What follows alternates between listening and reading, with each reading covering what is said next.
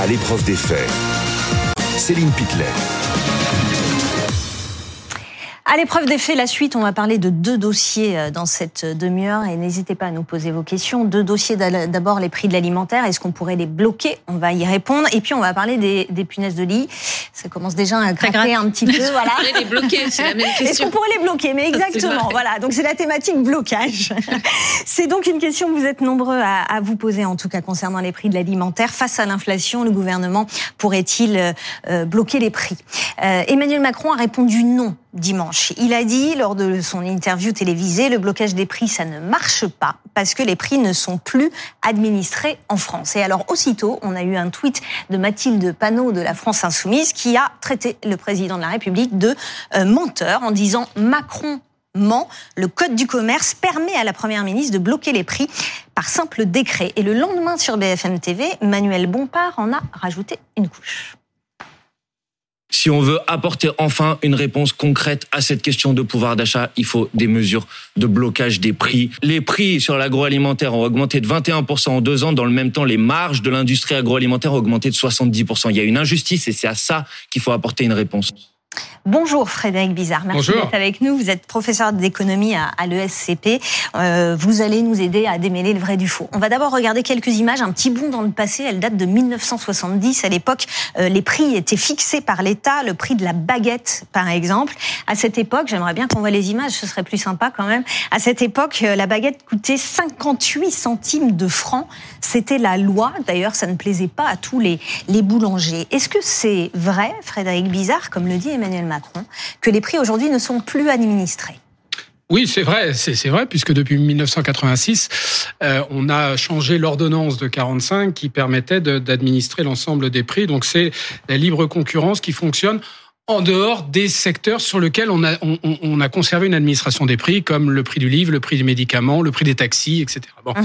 Donc euh, euh l'article L410-2 est très clair là-dessus. C'est la libre concurrence qui officie en dehors de quelques cas. Alors maintenant, euh, est-ce qu'on peut bloquer les prix Alors, on y euh, viendra tout à l'heure, ah si vous le voulez bien. On va avancer pas à pas. Mathilde Panot a-t-elle raison quand elle affirme effectivement que le gouvernement a la possibilité de bloquer les prix d'achat? On va d'abord écouter la réponse d'une avocate, Aurélie Delac, qui est avocate en droit économique. Il y a effectivement une disposition du Code de commerce qui permet euh, de bloquer les prix, mais euh, de façon temporaire, c'est-à-dire pour une durée maximum de six mois et dans certaines circonstances, euh, notamment par exemple une crise ou des circonstances vraiment exceptionnelles. Alors le problème, c'est que le code de commerce ne détaille pas ce que c'est des circonstances exceptionnelles. Est-ce que l'inflation qu'on connaît aujourd'hui pourrait être considérée comme une, une circonstance exceptionnelle qui amène à un blocage des prix? J'ai posé la question à une avocate et un économiste. Je ne crois pas. C'est-à-dire qu'on est face à un choc inflationniste mondial euh, qui est pas propre à la France. Hein. Donc les circonstances exceptionnelles sont difficiles à définir, mais euh, voilà, il faut vraiment des choses qui soient très très particulières, qui soient liées à des phénomènes climatiques, à des phénomènes de guerre, à des phénomènes sanitaires, un certain nombre de choses. Là, en fait, cette inflation, même si elle pose beaucoup de problèmes, on peut pas dire que ce soit vraiment une circonstance exceptionnelle. C'est vrai que l'inflation euh, à deux chiffres, euh, c'est euh, ça répond à des à des considérations macroéconomiques. C'est pas la première fois que ça arrive en France, donc euh, on pourrait considérer que c'est pas une circonstance exceptionnelle. Est-ce que vous êtes d'accord avec euh, vos collègues, Frédéric Bizarre? Oui, absolument. Mais encore une fois, cet article, il est, il, est très, il est volontairement relativement vague. C'est-à-dire qu'on parle mm. de, de situations de crise, de situations exceptionnelles, de situations là où en gros le, le, marché ne, ne, permet pas de répondre euh, aux, aux, besoins. Et comme le dit mon mon collègue, on n'est pas dans une situation exceptionnelle. Ça ne veut pas dire qu'on n'est pas dans une situation qui pose de gros problèmes à une partie de la population. Mais ce qui est important, c'est que c'est pas une partie de l'économie qui, qui, qui souffre de l'inflation. L'inflation, elle est généralisée au, au, au prix et aux services. Donc, si elle était vraiment concentrée sur euh, un panier de biens, sur un secteur proprement dit, là, on rentrerait dans quelque chose sur lequel une intervention pourrait être euh, efficace. Il n'y a pas de crise particulière comme il y avait pendant le Covid. Hein. On a réglé réglementer le prix des masques et du gel hydroalcoolique parce que là, il y avait une situation de crise déterminée. Donc euh, là où, où le, je pense que filles se trompent, c'est qu'on ne peut pas, dans les conditions légales actuelles, bloquer les prix. Ça serait, parle d'un arrêté, il serait probablement retoqué par le Conseil d'État. En revanche, on peut changer la loi, ce qu'a proposé LFI euh, en janvier 2022, qui avait été porté en disant que tel secteur maintenant doit rentrer dans des prix réglementés.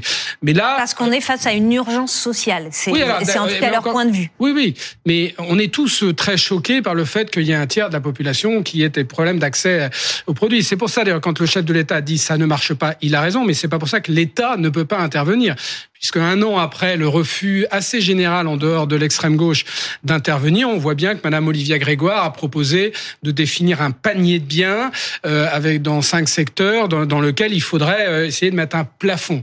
Et là, l'idée c'était pas de réglementer les produits, mais c'est de réglementer un panier de biens. Bon, mais on ne l'a pas fait encore parce que dans la pratique, c'est alors, je sais pas si on y reviendra plus tard, mais ce qu'il faut bien voir, c'est que sur le plan économique, on connaît très bien les effets collatéraux négatifs. On y reviendra effectivement euh, C'est ça qui est important à considérer. Fanny, cette disposition, on, l'a vu avec Frédéric, elle a déjà été appliquée. Mhm. Euh, dans quelles circonstances? Alors on va regarder euh, tout près de nous hein, lors de cette première crise sanitaire liée euh, au Covid, avec euh, des blocages de prix qui avaient concerné, vous en souvenez euh, forcément, les masques chirurgicaux hein, pour éviter que leur prix n'explose pendant cette pandémie. Ça avait aussi concerné les gels hydroalcooliques. On se rappelle également que à Mayotte, cet été encore, dans ce département d'outre-mer, eh bien le blocage des prix a été appliqué à l'eau potable, à l'eau minérale, puisque là-bas, eh bien une forte crise de, de l'eau a été euh, constaté avec donc des bouteilles d'eau qui ont dont les prix ont été euh, régulés par ces euh, blocages des prix.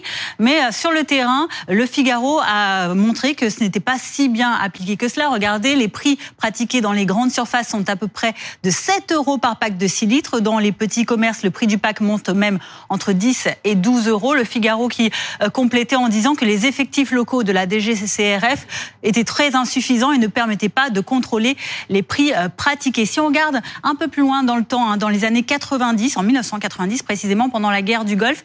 Là, le texte avait été euh, appliqué par décret, donc pour bloquer le prix, euh, notamment euh, des carburants, hein, l'essence qui avait été, dont le prix avait été bloqué. Ça avait concerné également le fuel domestique. Et puis, plus récemment, en 2012, François Hollande, alors candidat à la présidence, avait annoncé qu'il souhaitait bloquer les prix des carburants. On va l'écouter et puis on débriefe après. Il faut euh, avoir une euh, discussion avec euh, les distributeurs d'essence. Il n'est pas possible d'avoir une montée du prix telle qu'elle est aujourd'hui. En tout cas, nous, si nous sommes en, capacité d'agir dès le mois de mai, nous aurons un blocage temporaire du prix de l'essence. Un blocage qui, même temporaire, n'a pas pu être appliqué puisque ces fameuses circonstances exceptionnelles n'avaient pas été euh, n'avaient pas été euh, présentes hein, pour pouvoir l'appliquer, euh, ni crise géopolitique, ni crise sanitaire comme on l'a vu par exemple pour le Covid. Merci beaucoup, Fanny. Alors Amandine, il n'y a pas de blocage généralisé des prix de l'alimentaire, mais certains produits ont un prix qui ont été bloqués en supermarché.